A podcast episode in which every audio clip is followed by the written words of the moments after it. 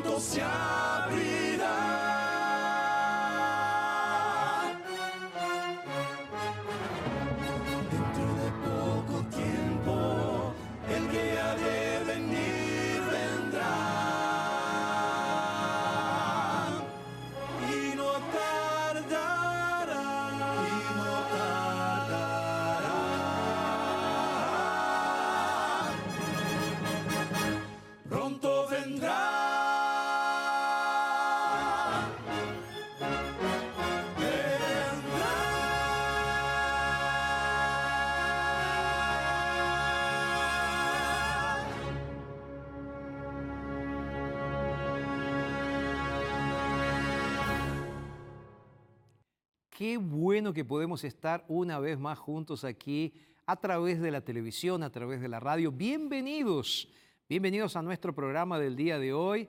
Esto es Verdades que semanalmente te acompaña a través de la TV Nuevo Tiempo. Soy el pastor Jorge Rampoña y ya hace algunos años que estamos aquí acompañándote a través del programa Verdades en la radio, en la televisión y también a través de nuestras plataformas digitales como NT Play. ¿Ok? Así que una alegría saludarte, darte la bienvenida y en el lugar a donde estás, un abrazo enorme y que Dios te bendiga y que la gracia y la paz de nuestro Señor Jesucristo esté contigo. Bendiciones para ti y para tu familia. Quiero decirte que en el programa del día de hoy vamos a hablar de Jesús una vez más.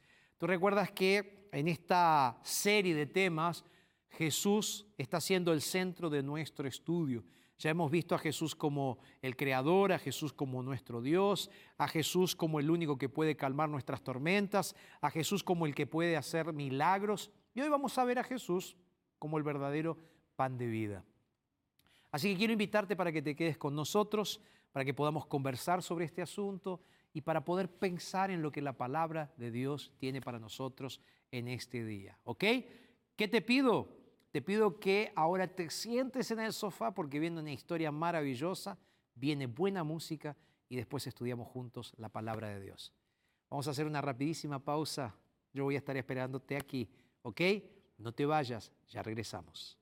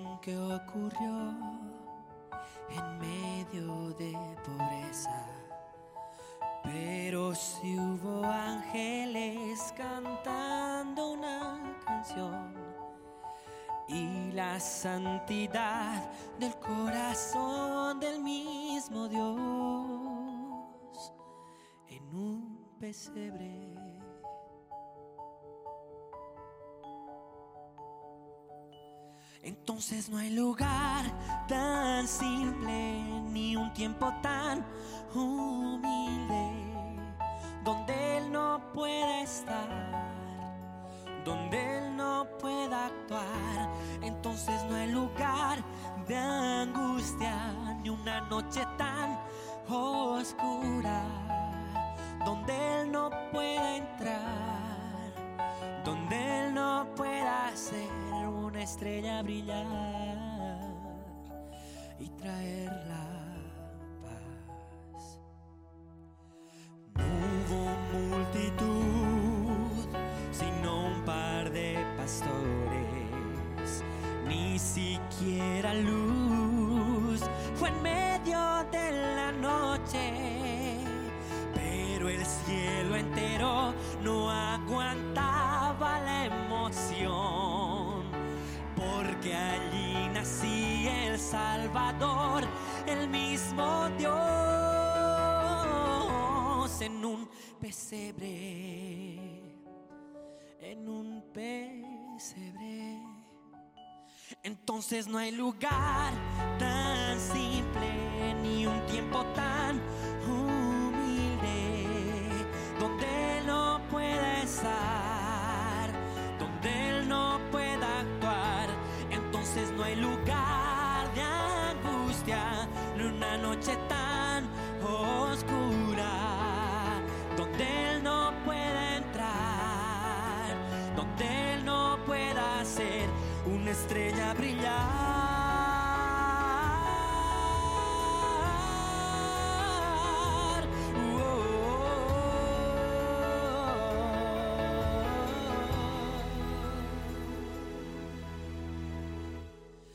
Entonces no hay lugar tan simple ni un tiempo tan humilde donde Él no puede estar donde Él no pueda actuar. Entonces no hay lugar tan oscuro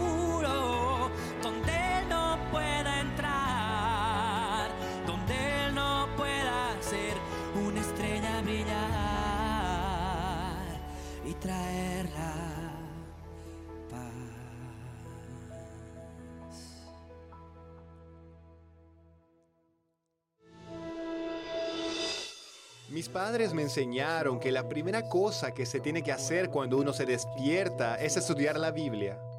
Hubo una época en la que mis padres se fueron a vivir al nordeste del país y yo estaba aquí en Sao Paulo. Me sentía solo. Cuando me alejé de la iglesia, me fui alejando de a poco. Y creo que fue por las personas, por el círculo social en el que estaba, los amigos. Fuera de la iglesia, em, comencé a conocer las bebidas alcohólicas, después el cigarro, las fiestas, y yo realmente lo disfrutaba. Cuando llegaba del trabajo a eso de las 2, 3 de la mañana, ya que trabajaba en el turno de la noche, casi siempre encontraba la luz prendida y vi varias veces a mi padre orando. Cuando yo estaba en peligro, él estaba ahí orando por mí. Recordar eso me emociona mucho. Las oraciones de él fueron muy importantes, de él, de mis hermanas, de mi madre. Él oró incesantemente durante 32 años para que yo regresara a la iglesia.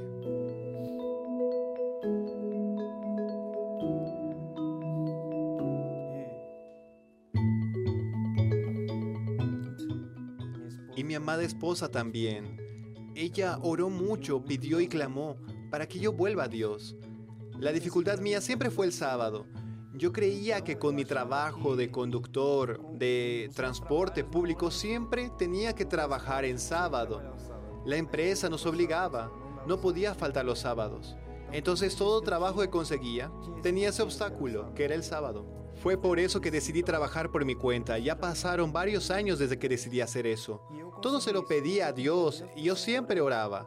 Todo lo que le pedía a Dios, Él me lo daba. Él me dio la oportunidad de trabajar por mi cuenta y, y poder escoger si trabajar el sábado o no. Pero en todos los empleos que tuve, el día que más clientes se tenía era el sábado. y yo pensaba que si no trabajaba en sábado, mi empresa no iba a crecer. Pero cuando tomé la decisión y entregué todo en las manos de Dios, ahí pude ver que mi obstáculo no estaba en el sábado. Comencé a guardar el sábado después que tomé la decisión y fue todo lo contrario de lo que pensaba.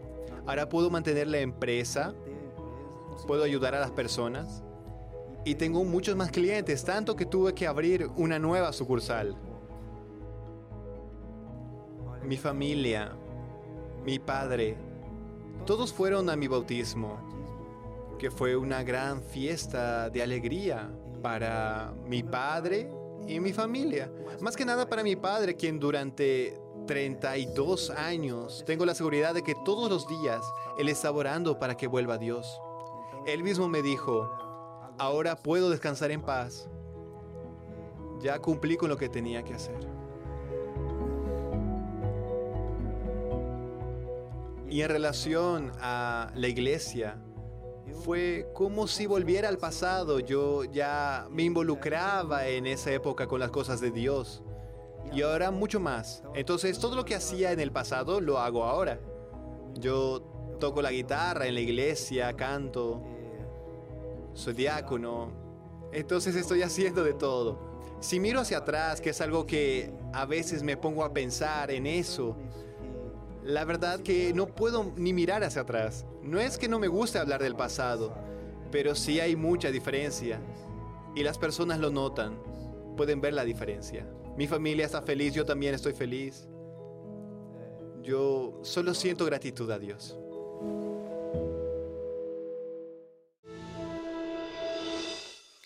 Y aquí estoy de vuelta para regalarte algo muy, pero muy especial para ti. Y cuando digo regalar, ¿sabes por qué podemos regalarte esto? Porque hay gente que está enviando sus donaciones para que podamos tener los lanzamientos como estos, nuevos cursos bíblicos que van a traernos paz para el alma y paz para el corazón. Te lo muestro para que puedas verlo ahí en la comodidad de tu casa. Es este curso bíblico donde vamos a conocer un poco más de la persona de Jesús a través de historias y percepciones de mujeres de la Biblia. Son ocho historias de mujeres de la Biblia que están sensacionales y que nos enseñan a tener una perspectiva diferente acerca de Jesús. ¿Cómo hago, pastor, para tener este curso bíblico? Y de paso te digo, cuando pidas este curso bíblico, si todavía no estás registrado en nuestra escuela bíblica, quiero decirte que tú vas a ser parte de la mayor escuela bíblica que existe en el universo, en la galaxia. ¿Cómo así, pastor? Sí, porque hay más de dos millones de personas que ya están estudiando la Biblia con nosotros y esto es totalmente gratuito. Lo bueno de todo esto es que tú puedes tener un certificado. Estudiando la Biblia con nosotros, tú tienes un certificado también que lo vamos a enviar hasta tu casa. Pastor, ¿cómo hago entonces para estudiar la Biblia? Simple. Ingresa ahora a nuevotiempo.org barra escuela bíblica. Repito, ingresa ahora, abre en tu celular, vamos, ahora, ¿ok? nuevotiempo.org barra escuela bíblica. Y recuerda que aquí, en este lugar, hay un código QR que puedes apuntar tu celular para poder abrir la página. nuevotiempo.org barra escuela bíblica. Voy a hacer una rápida pausa. ¿Te parece? Me voy sentando, voy abriendo la Biblia y te espero por aquí. No te vayas, ya regresamos.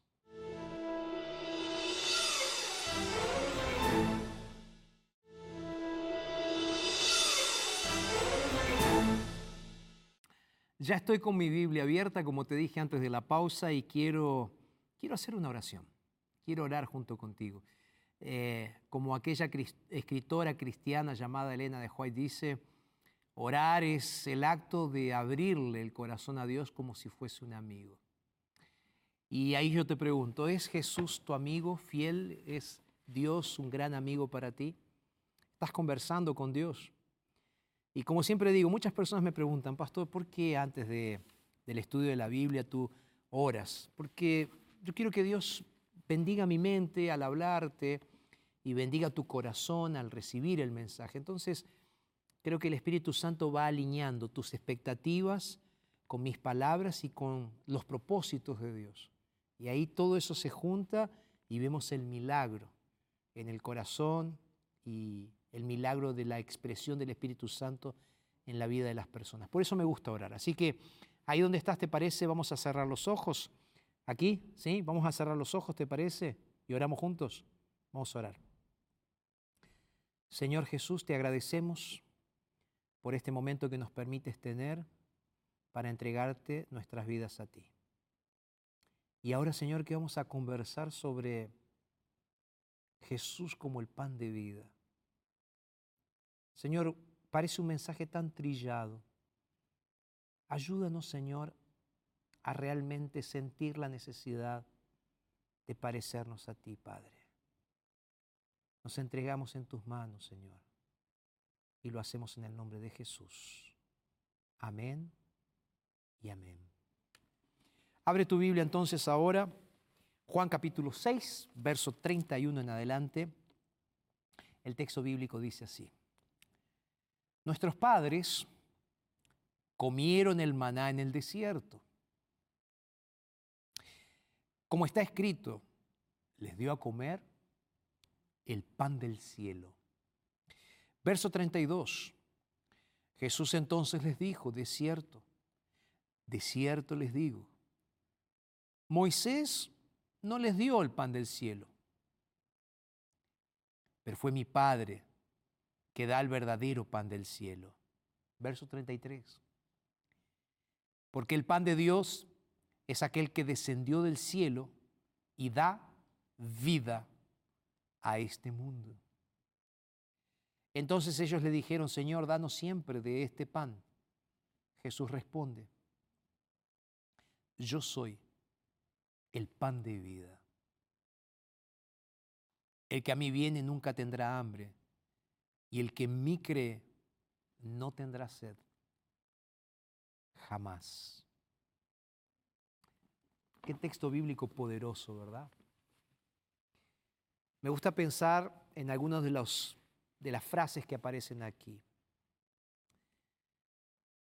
Las personas que estaban conversando con Jesús dice, nuestros antepasados tuvieron una experiencia maravillosa. Ellos dicen, nuestros padres comieron pan del cielo. Pastor, tú puedes preguntarte, quién sabe, si tú no eres un lector asiduo de la Biblia, tú me puedes decir, pero pastor, ¿qué es eso de que comieron pan del cielo? Mira, cuando tú vas al libro de Éxodo, capítulo 16, de paso, vamos a leerlo porque creo que vale la pena. Éxodo es el segundo libro de la Biblia. Éxodo capítulo 16, verso 15. La palabra dice así, al verlo los hijos de Israel se dieron unos a otros, se dijeron unos a otros, ¿qué es esto? Porque no sabían qué era. Entonces Moisés les dijo, es el pan que Jehová os dará para comer. ¿De qué está hablando aquí el libro de Éxodo? Está hablando nada más y nada menos que del maná. El contexto era el siguiente, el pueblo había salido, de Israel, de, Egipto. Israel había salido de Egipto. Y en ese contexto ellos estaban dirigiéndose hacia la tierra prometida, hacia la nueva Canaán. Y cuando estaban atravesando por el desierto, les comenzó a faltar comida.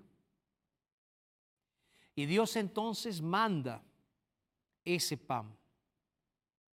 Algunos dicen que el maná tiene el sabor de la mezcla de un pan de maíz con miel y avena. Claro, nunca probé el maná. Eso es lo que dicen los estudiosos de la Biblia. Aun cuando hay personas que han visto maná, porque cuentan las historias de que hay un lugar en África donde todavía cae maná del cielo diariamente. Pero sinceramente nunca tuve la posibilidad de probar ese maná, así que no sé cuál es el sabor. La realidad es que cuando el pueblo de Israel estaba saliendo de Egipto, Dios entonces manda como una escarcha que cae en el piso y entonces los israelitas tenían que salir a juntar eso y ellos lo guardaban y solo podían guardar ese pan para el día.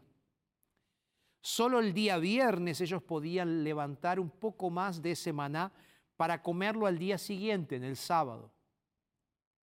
Si ellos de domingo a jueves levantaban más maná de lo que podían comer, el maná se echaba eh, a perder, se podría. Ahora, repito, ellos podían solamente juntar el maná para el día siguiente, el viernes. ¿Por qué? Porque para el judío, como para nosotros hoy los que leemos la Biblia, el sábado es el día del Señor y entonces ellos no juntaban maná y Dios no enviaba maná. Entonces, en ese contexto encontramos ahora en Éxodo 16 que Moisés le dice, este es el pan del cielo que es enviado para ustedes, para que ustedes coman. Ahora, vuelve por favor a Juan capítulo 6, que es el texto que estamos leyendo. Juan capítulo 6. Presta atención, ellos le dicen así, Moisés nos dio el maná. Moisés le dio el maná a nuestros antepasados. Ahora Jesús en el verso 32, texto que ya leí, pero que voy a repasar, él le dice, Moisés no les dio el pan del cielo. Discúlpenme, dice Jesús, no fue Moisés. Fue Dios quien les envió el verdadero pan del cielo. ¿Cómo? Sí, porque fue Dios el que mandó el maná, no fue Moisés. Moisés simplemente fue un mensajero. Y Jesús aquí va a agregar un concepto, va a traer un concepto nuevo para ellos, diciendo allí que es Dios quien envía o quien mandó descender el verdadero pan del cielo. Por eso Jesús va a decir así, que el pan del cielo, el pan de Dios, no es una cosa, no es un pan simplemente, no es un maná. Él va a decir así, el pan del cielo es aquel que descendió de dónde? Que descendió del cielo. Creo que aquí vale la pena rescatar aquel versículo que ya leímos en estos días cuando hablamos de la encarnación de Cristo. Cuando dice aquel verbo se hizo carne y habitó entre nosotros. Es Jesús viniendo del cielo para estar a dónde? En la tierra. ¿Quién es ese pan del cielo que fue mandado por Dios? Jesús. Ahora, ¿por qué Jesús está hablando del pan? ¿Cuál es ¿Qué es lo que motivó esta conversación entre los líderes de aquella época religiosos, los propios discípulos y Cristo Jesús? Todo tiene su contexto. Si tú vas a partir del versículo 1 del capítulo 6, vas a notar que aquí aparece el milagro de la alimentación de cinco mil personas. El texto bíblico nos dice en el versículo 1 que Jesús va al otro lado del mar de Galilea el de Tiberias. El texto sigue diciendo, verso 2, que lo seguía una gran multitud. ¿Por qué lo seguía esa gran multitud? El verso 2 en la última parte dice, porque veían las señales que él hacía. ¿Cuáles eran las señales que él hacía? Él hacía señales en los enfermos. Él curaba. Aquí yo necesito decir algo que es importantísimo. Aquí necesito decir que las personas seguían a Jesús por interés. ¿Te acuerdas cuando estudiamos un poco sobre el encuentro de Jesús con Nicodemo? ¿O te acuerdas cuando en ese encuentro de Jesús con Nicodemo también vimos el hecho de que Jesús hacía milagros y por causa de los milagros mucha gente creía en él? Juan capítulo 2 versículos 23 en adelante, ¿te acuerdas?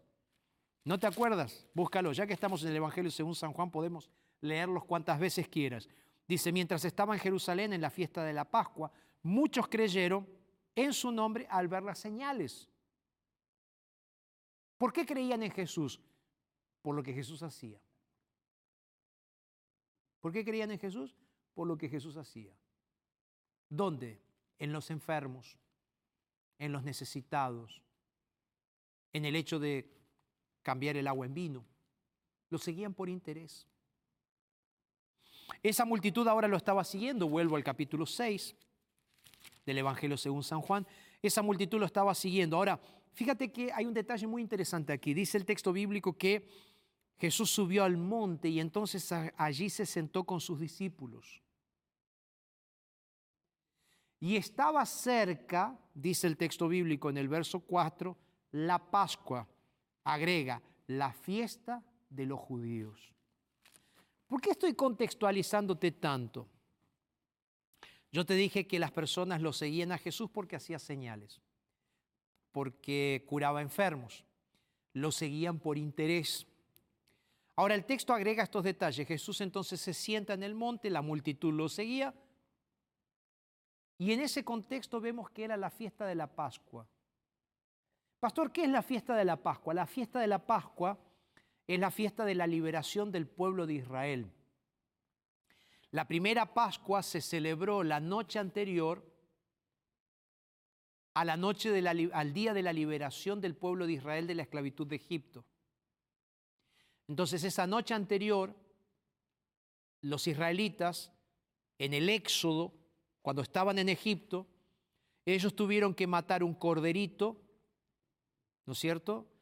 y tuvieron que prepararse para la Pascua comiendo dos cosas.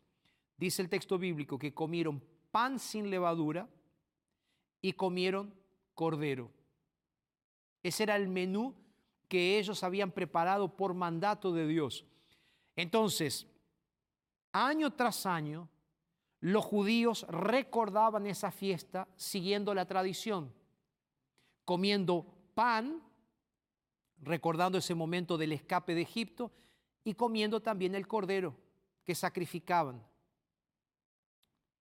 Entonces, ¿por qué es importante esta relación? Porque en la Pascua había pan. Y el milagro que ahora Jesús va a hacer tiene que ver con pan y con peces. Y ese milagro va a ser para alimentar una multitud de más de cinco mil personas.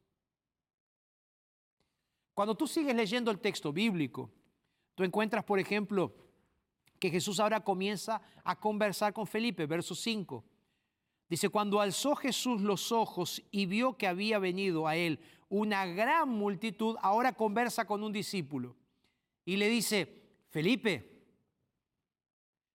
¿de dónde vamos a comprar pan para todos estos? Mis queridos, ¿Ustedes se creen que Jesús no sabía lo que iba a hacer? ¿Tú te crees que Jesús no sabía que estaba delante de un gran milagro que él estaría por hacer en ese momento? Claro que él sabía. Entonces, pastor, ¿por qué entonces Jesús pregunta? Simple. Jesús estaba haciendo un test, estaba haciendo una prueba a la fe de Felipe. Me llama la atención de que Felipe no sabe qué hacer. Y mira la respuesta que él le da. De paso, lo que te estoy diciendo de que Jesús lo estaba probando está en el verso 6.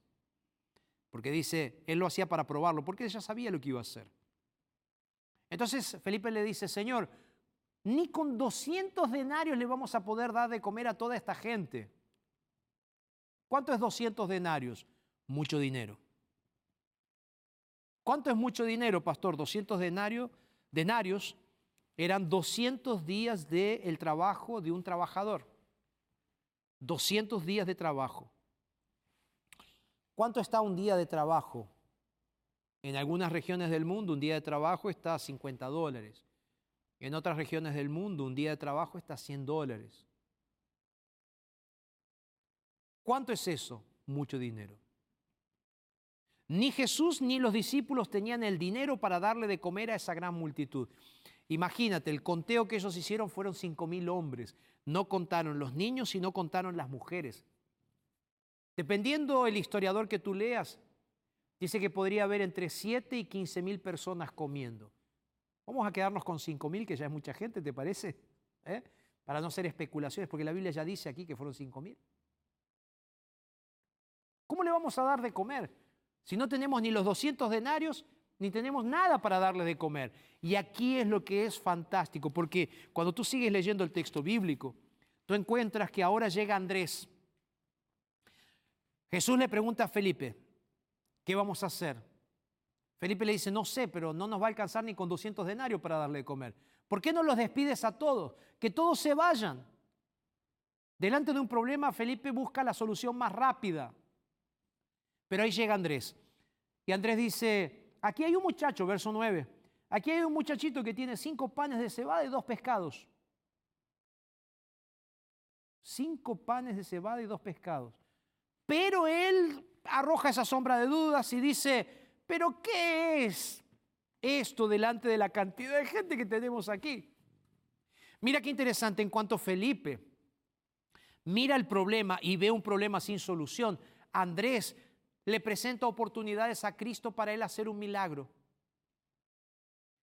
Él le trae esos panecillos y esos pececillos. Jesús, no tenemos 200 denarios, no tenemos pan, pero aquí está lo que tenemos. Ahora está en tus manos hacer alguna cosa, le dice Andrés. Entonces Jesús hace, algo muy interesante. Jesús hace recostar a todas las personas en la hierba. Recuerden que Jesús estaba en la montaña. Y Jesús estaba un poco más arriba en la montaña. Entonces las personas ahora se recuestan. Y Jesús hace una oración. Y Jesús toma los panes y los peces y comienza a partirlos. Y le entrega a un discípulo, y le entrega a otro discípulo, y le entrega a otro, y a otro, y a otro, y a otro. Y esos panes y esos peces comienzan a multiplicarse. Desde las manos de Jesús, esos panes comienzan a pasar a las manos de los discípulos para llegar a las manos de esa hambrienta multitud que estaba siguiendo a Jesús. El gran milagro en aquel lugar fue la multiplicación de panes y peces. Todos se saciaron con la comida que Jesús había multiplicado. Y no solo eso, recogieron doce cestas de comida. Doce cestas de comida. Mira, déjame leer contigo el texto, porque es maravilloso lo que el texto bíblico dice en relación con este momento. Juan capítulo 6, verso 14. Dice así, dice que recogieron pues, verso 13, recogieron pues y llenaron doce cestas de pedazos, que de los cinco panes de cebada sobraron a los que habían comido. Entonces, dice el texto bíblico, aquellos hombres al ver la señal que Jesús había hecho, dijeron, verdaderamente este es el profeta que había de venir al mundo. Ellos dijeron, este es el profeta que estábamos esperando. Es interesante que después de eso sigue el versículo que dice que cuando Jesús hace el milagro, ahora lo quieren hacer rey. Y es en ese momento que Jesús se escapa y dice, no, no, no, me voy a ir al monte a orar. Y voy a contar la experiencia siguiente en el próximo programa, en uno de los próximos programas, hablando justamente de Jesús en el momento de la tormenta. Lo que motiva a Jesús irse solo a orar y despedir a sus discípulos fue nada más y nada menos que esa revolución queriendo hacerlo rey. ¿Por qué lo querían hacer rey? Porque Jesús multiplicó panes y peces. Y ahora viene la pregunta. ¿Quién había tenido la capacidad de darle de comer al pueblo de Israel en el desierto el pan que había venido del cielo? Tu respuesta es ¿quién? Moisés. Y Moisés había sido un enviado de Dios para su época. Moisés fue un gran líder, Moisés fue un gran profeta. Ahora Jesús viene y Jesús multiplica los panes y los peces delante de ellos. Y ahí es donde ellos lo reconocen y dicen así, este es verdaderamente el enviado de Dios, este es el Mesías. porque es este el que tiene el poder de darnos pan, de multiplicar el pan. Y ahora sí vuelvo a la conversación de Jesús en los versos 31 en adelante, donde Jesús se está conversando con ellos y le dice, no, no, cuidado. Moisés les dio pan, ok, pero en realidad no fue Moisés el que les dio el pan, quien dio el pan fue Dios. Y ese Dios que les dio el maná es el Dios que ahora envió no el maná, no el pancito que acabo de multiplicar, sino el verdadero pan del cielo. Jesús le dice, no estoy hablando de pan material, no estoy hablando de, pan de cebada, no estoy hablando de maná. Todo eso Dios lo hizo. Dios lo hizo con Moisés y Dios lo hizo ahora a través de mí multiplicando el pan. Lo que yo les estoy diciendo es que hay un pan que va a saciar el hambre para siempre, que no van a necesitar ir y juntar el maná cada día, que no van a necesitar de alguien que multiplique los panes y los peces en una multitud de gente hambrienta. No. Jesús dice, yo soy el verdadero pan del cielo. Porque para Jesús no era problema multiplicar un pan. Para él lo importante es que él mismo era el verdadero pan del cielo que quita el hambre por completo. ¿Cuál hambre, pastor, quita ese pan? Ese pan quita el hambre que tenemos de Dios.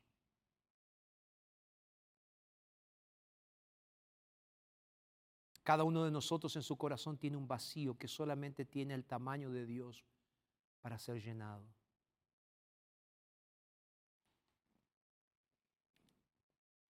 Si tú lees conmigo lo que dice en el versículo 27 del capítulo 6, la palabra de Dios dice lo siguiente, trabajad no por la comida que perece, sino por la comida que permanece para vida eterna.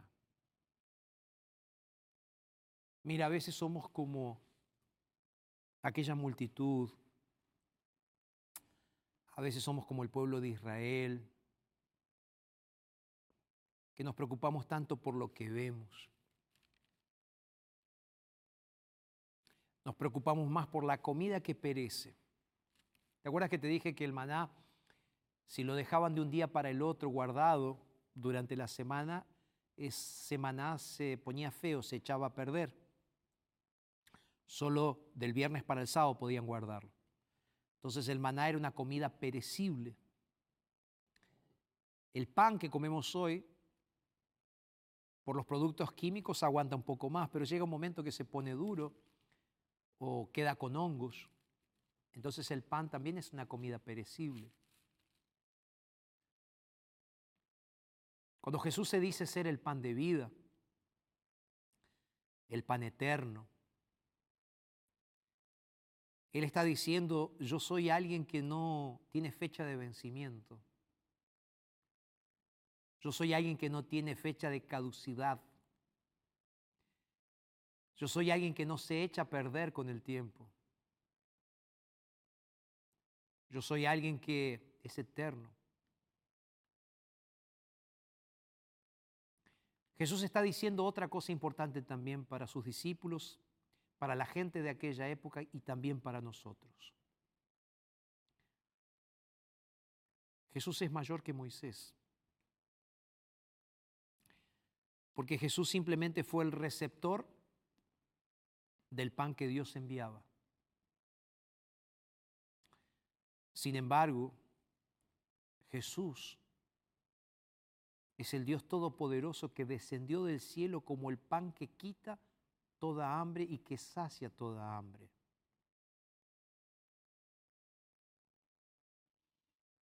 Por eso Jesús va a decir que ese pan que en realidad es Él,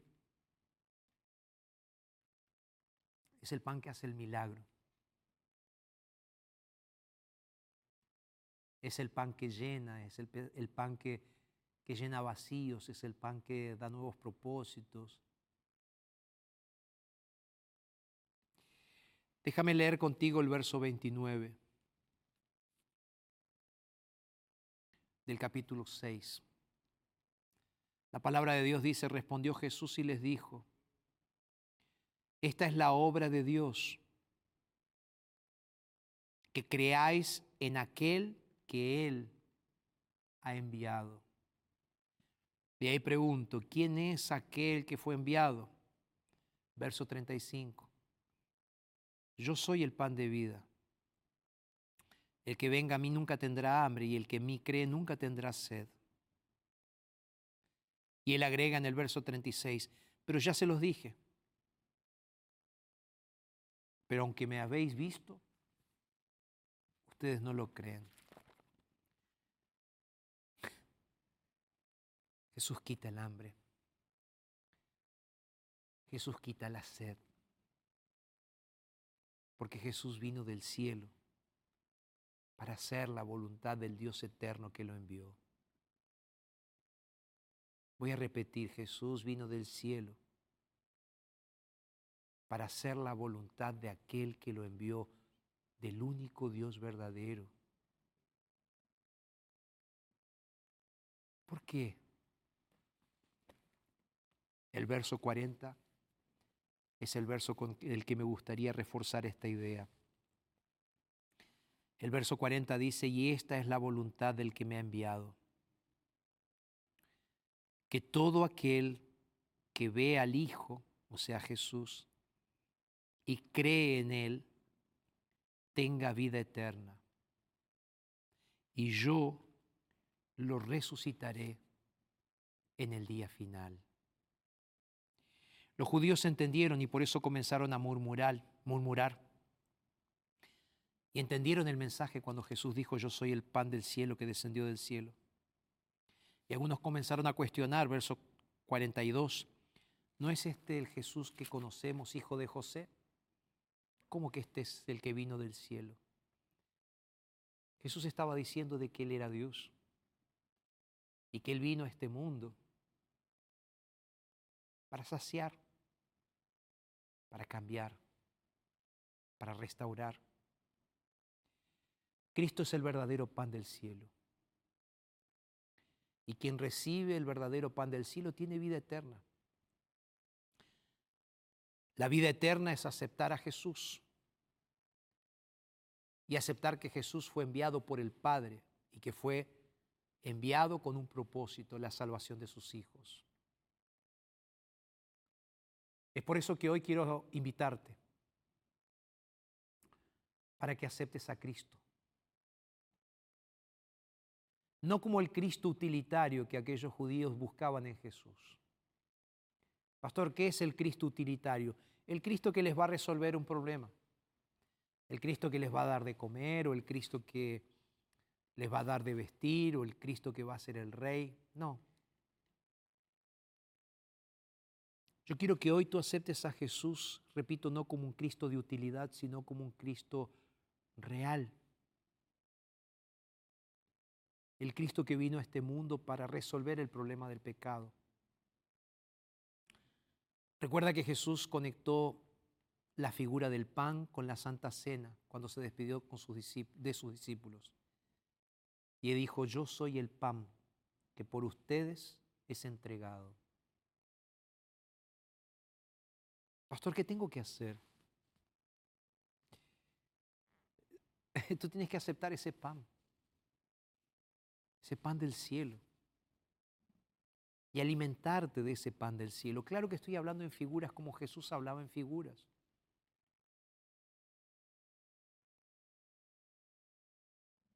Ahora tú no puedes vivir haciendo una huelga de hambre espiritual todo el tiempo sin comer el verdadero pan del cielo. Hay cristianos que se están muriendo de hambre espiritualmente porque no dedican tiempo para alimentarse del pan del cielo que es Jesucristo. Ven a Jesús simplemente como una herramienta utilitaria, pero no dedican tiempo para alimentarse de ese Jesús que quiere tener una intimidad. Mira, Arautos va a cantar ahora. Y yo voy a estar orando aquí por ti. Porque voy a hacerte un llamado para que aceptes a Jesús como el verdadero pan del cielo que viene para restaurar tu hambre espiritual y saciar tu sed espiritual. Arautos va a cantar. Y en cuanto ellos cantan, yo estaré aquí orando por ti.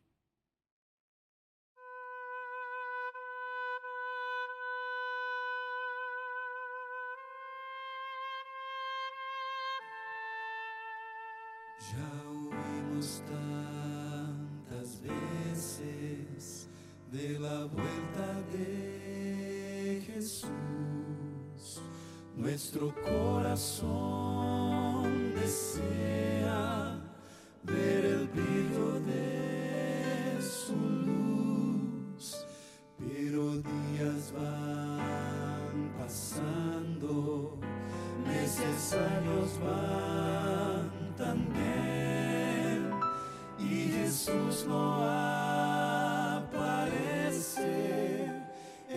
Hemos esperado a quien las señales se cumplieron con exacta precisión. Nuestra fe está segura en la divina inspiración. Ya está llegando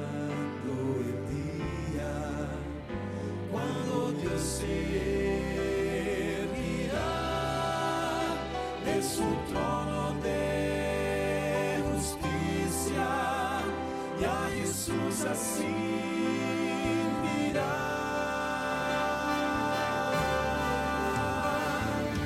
Hijo ve, llegó la hora. Hijo ve, sin más demora.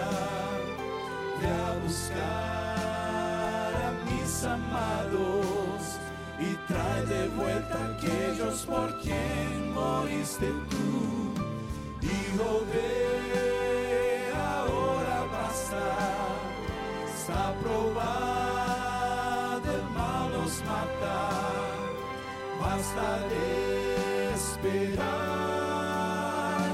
La nostalgia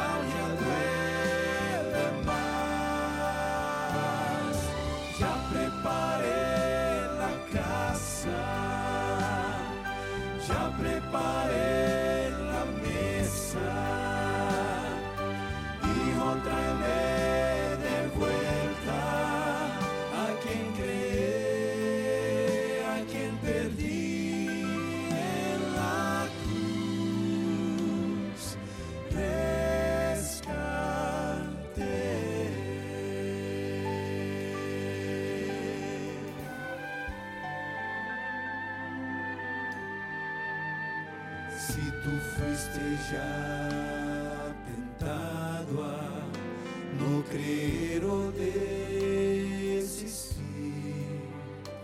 eso es obra del engaño para hacerte sucumbir. Ya está llegando el día cuando Dios se erguirá de su trono de justicia y a Jesús así dirá.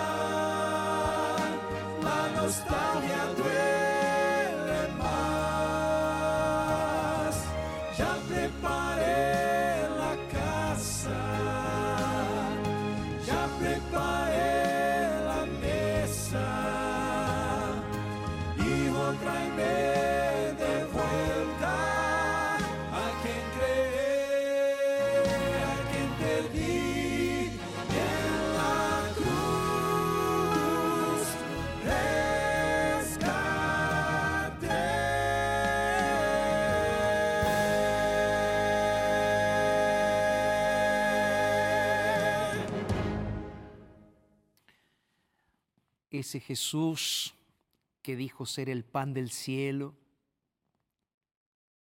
que descendió del cielo porque Dios lo envió a esta tierra para cumplir un propósito. Es el Jesús que hoy te está llamando y te está diciendo, basta de vivir un cristianismo utilitario. Basta de vivir un cristianismo en el cual tú simplemente te preocupas por lo que vas a tener o recibir de Dios. Las cosas de este mundo son importantes. Las cosas de este mundo son extremadamente importantes para que podamos vivir. Pero ¿qué son las cosas de este mundo si no aceptamos al verdadero Jesús? Si no aceptamos el pan del cielo que fue enviado por Dios para darnos oportunidad de vida eterna. Juan es tan claro que a lo largo de todo su libro, su evangelio, el punto focal es, cree en el Señor Jesucristo. Cree en Él como el único que puede saciar tu hambre espiritual. Acepta a Jesús y aceptarás de esta manera la vida eterna. Entonces, ¿qué estás esperando? ¿Qué estás esperando? Pastor, entonces, ¿qué hago? Deja todo lo que estás haciendo ahora y por lo menos ven más cerca de la televisión ahora. Ven ahora, ven. Ven conmigo, vamos a hacer una oración. Pastor, no entiendo muy bien lo que estoy haciendo, no entiendo ese, asunto de pan. No te preocupes. Lo que Jesús quiso decir es lo siguiente, simple. Yo vine para saciar el hambre de todos tus problemas. Simplemente abrázame y déjame ser el dueño de tu vida. Listo. Simple. Se acabó. Pastor, ¿qué tengo que hacer? Entrégate a Jesús ahora. Ahí donde estás, me estás escuchando en la radio. Cierra tus ojos ahora.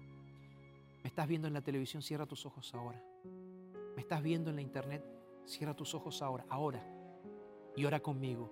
Señor, te aceptamos como el único y verdadero pan del cielo. Aceptamos tu salvación en Cristo Jesús y la vida eterna que nos prometes. Aunque sea difícil vivir en este mundo, nos entregamos a ti, Señor. Y lo hacemos en el nombre de Jesús. Amén y amén. Que Dios te bendiga. Te mando un abrazote enorme y recuerda que nos encontramos cada semana aquí para aprender de la palabra de Dios. Porque si lo dice Jesús en su palabra, entonces es verdad. Un abrazo, que Dios te bendiga y nos reencontramos en nuestro próximo programa.